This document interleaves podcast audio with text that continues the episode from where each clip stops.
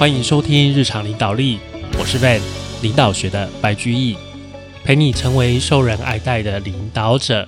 Hello，各位朋友们，这个周末有没有出去走走啊？Van 这个礼拜带着家人去溪头，哇，真的是塞爆了。那个去溪头的山路基本上就是那一条，其实那条路已经修的蛮好的，以山路来讲，算是真的非常好的山路了哦。但是实在是塞爆那个。车哦，西头的停车场太可怕了，全部都塞得满满的。可能夏天，然后现在可能大家想说疫情比较平缓，也有可能是担心之后那个就是新的变种嘛，BA four、BA five 的一个变种，也有可能。所以我觉得哦。虽然塞车，但是大家还是好好珍惜，因为你看韩国，你看日本，那个疫情还是会继续又回来，所以这几个周末大家好好珍惜，赶快去玩一玩，不然之后疫情又上来，你可能又会担心，然后又待在家里不敢出门了。好，我们这一集啊，又接回来继续讲这个卡内基人性的弱点，十二个哦，让人赞同你的方法。今天我们要讲最后两条哦，第十一条跟第十二条。来，我们一起来看看第十一条跟十二条是什么。第十一条啊，是戏剧性的表达你的想法啊。在很久很久以前，有人这个造谣抹黑一份报纸，就是费城的晚间新闻报哦。这个报纸很多人就说啊，这个报纸哦，广告太多，新闻内容太少，大家都不想看了。那这个谣言很多，那当时候报社就要立刻采取行动。但是你知道吗？这个报社做了一件很好玩的事情。他不是在那边跟人家说没有没有没有，我们内容很丰富。他不干这个事，他做什么呢？他哦就把他每天刊登的这个阅读的那个版面，把它剪下来，分类整理，然后啊再把它编成书本哦，然后把这本书取名字叫做一天哦，One Day 一天。这本书页数长达三百零七页哦，内容也是蛮充实的哦。然后啊。市面上普通这样一本书都要卖好几块美金，但是晚间新闻报一份只卖啊零点几块美金，所以啊这一本书出来，大家就想到，喂，晚间新闻报它的内容真的是非常丰富，对不对？你看到一本书在那里，你真的不会怀疑它的内容是不是丰富，所以啊，这比列数字，这比讲道理带给人。更直接的一个感受，而且很有趣，让人印象深刻。所以表达的方式，戏剧性的表达的方式，比单单陈述事实更要好。你要采取很多鲜明、有趣、有感情的表达方式，才能吸引大家的注意力。真的哦，在这个时代，你看这本书虽然是差一百年前的书，但在这个时代，一直还是都一样。你一定要不断的去翻新你的。表达的方式，其实像我老婆也跟我讲哦，她是呃，她是音乐老师，但是她的专长是教很小很小学龄前的啊小 baby，就是那个两岁三岁这样子，还没去上幼稚园的小小 baby，他上那个小小孩的课，他都感受得到。诶，他说现在的小小孩比八年前的小小孩还要这样。挡靠逼，他说可能在妈妈肚子里面声光效果受太多了，所以现在的小小孩你更难掌握他的注意力。你一定要不断的去改变你的表达方式，然后啊，要包装你的教学内容，要弄出一个主题。哎，你看，连两三岁的小小孩都要做这样的改变，更何况我们面对的是谁？是成人。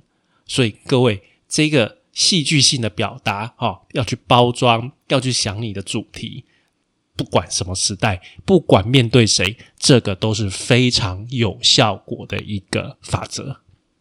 哎，有一个人呐，他在卖收银机哦，他看到有一间商店，这个杂货店的老板。他还在用一台很老旧的收银机，简直是一个老古董了哦。他就跟这个老板讲说：“诶，我注意到你这台很老旧的一个收银机哦，每当你的客户结账的时候哦，都会把钱掉落在地上。而且啊，这个业务他在他讲这句话的时候，故意把一些硬币丢在地上，就叮当叮当那个声音嘛，这马上就引起那个老板的注意哦。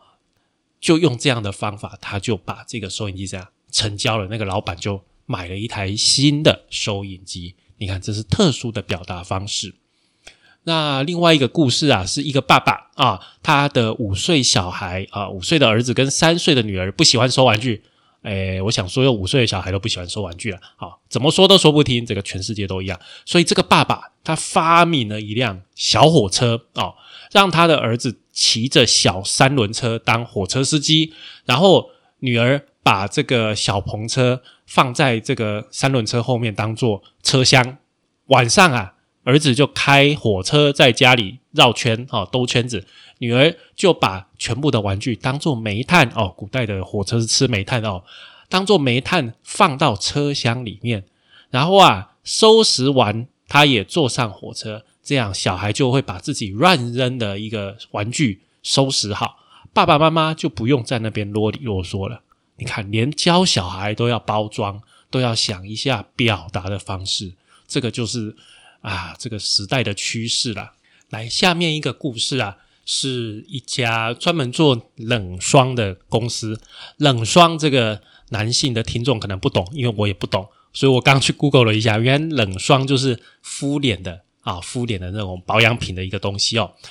他这家公司啊，这个业务就想去跟客户报告哦，结果啊。他一上去报告，马上就失败。他想要去报告说：“哎，跟客户讲说，哎，这个市场上跟他他们家的产品跟其他家的对手比起来是怎么样的？”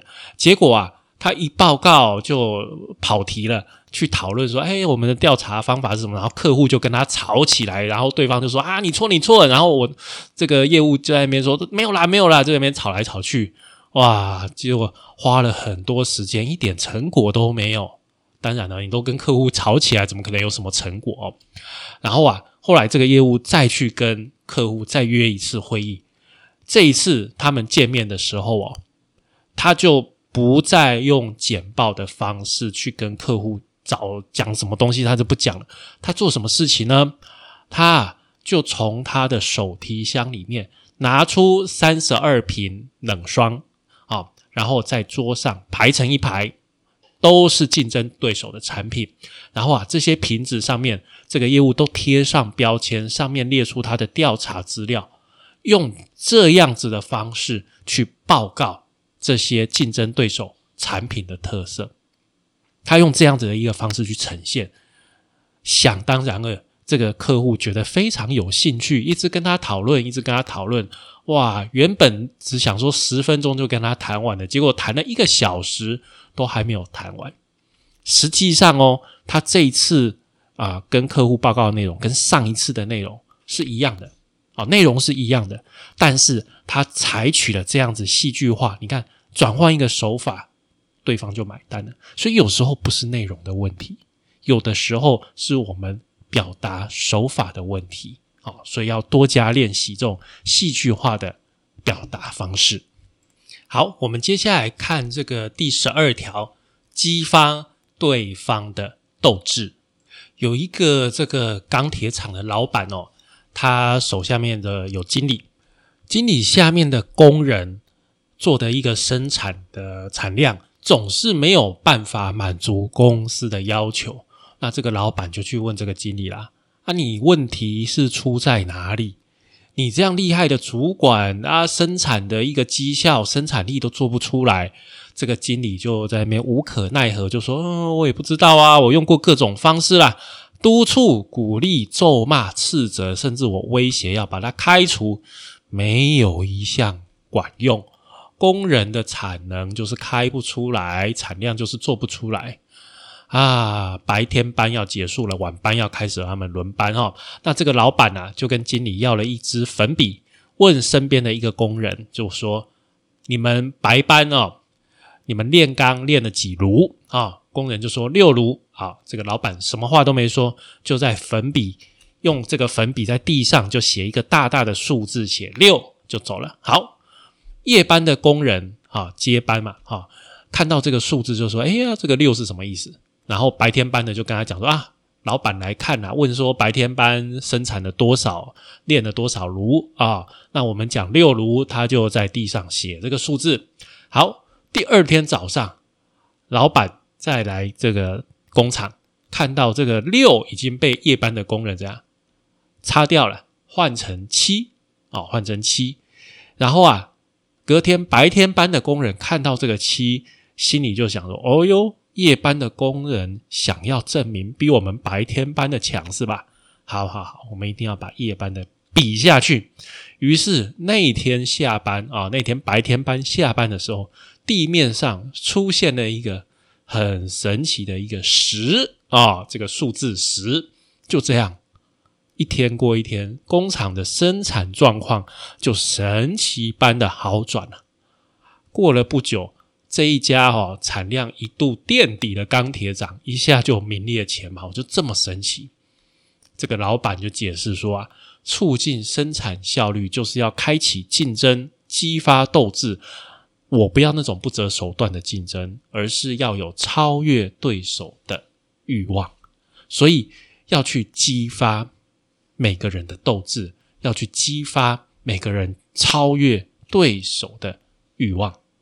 很多时候，我们发现这个东西对我们来讲是挑战，反而我们会更加兴奋，我们会去超越自己。哦这个阿尔史密斯担任纽约州州长的时候，遇到一件棘手的事情，在魔鬼岛西边呐，啊，有一个监狱，新兴监狱，但是这个监狱很糟糕，就是这个很腐败，里面很糟糕，很腐败。然后典狱长出缺啊，这个地方哦，那状况很多，又有丑闻，又有黑函什么的，他需要一个铁腕人物，对吧？去管理。于是啊，他去找一个新汉普顿的路易斯劳斯。他遇到这个劳斯的时候，史密斯故意装作轻松的说：“呃，你去管理这个监狱好不好？那边需要一个有经验的人。”劳斯听了心惊胆跳，他知道要管理这个监狱有多危险。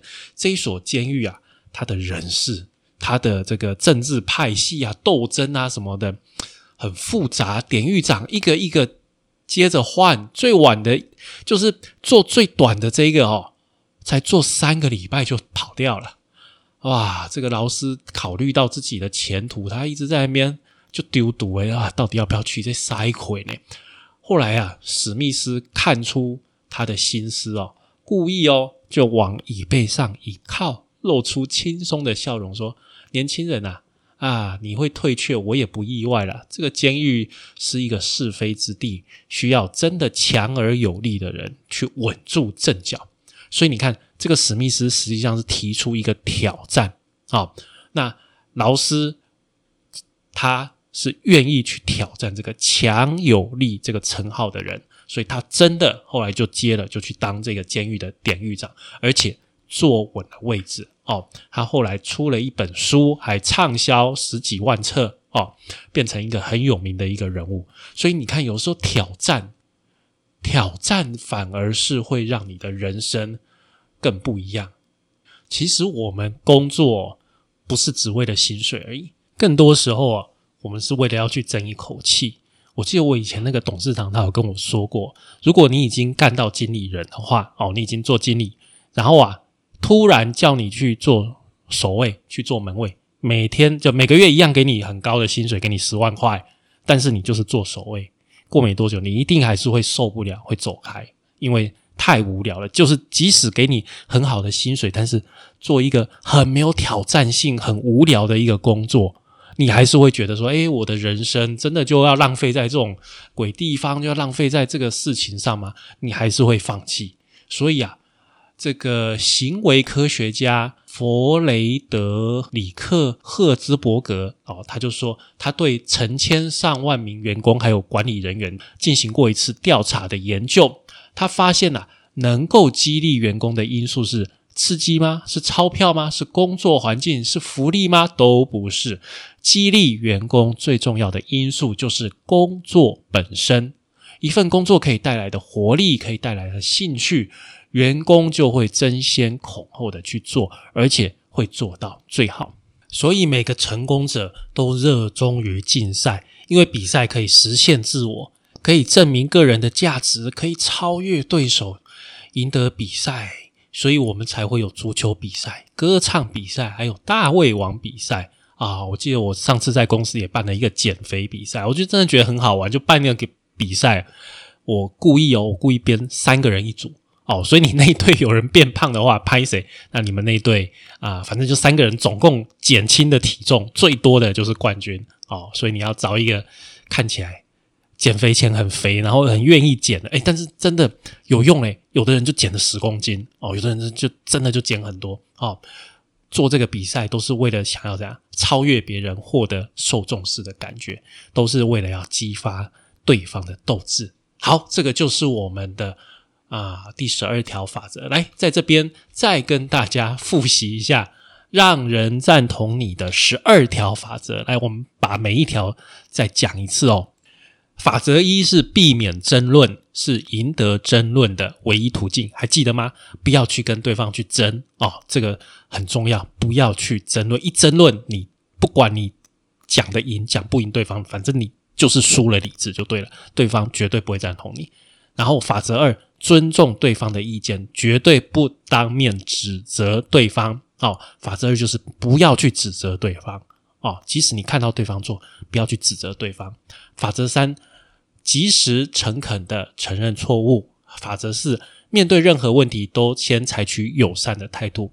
也就是今天我们已经决定要避免争论了，所以当你觉得哦你是对的，那你要用友善的态度。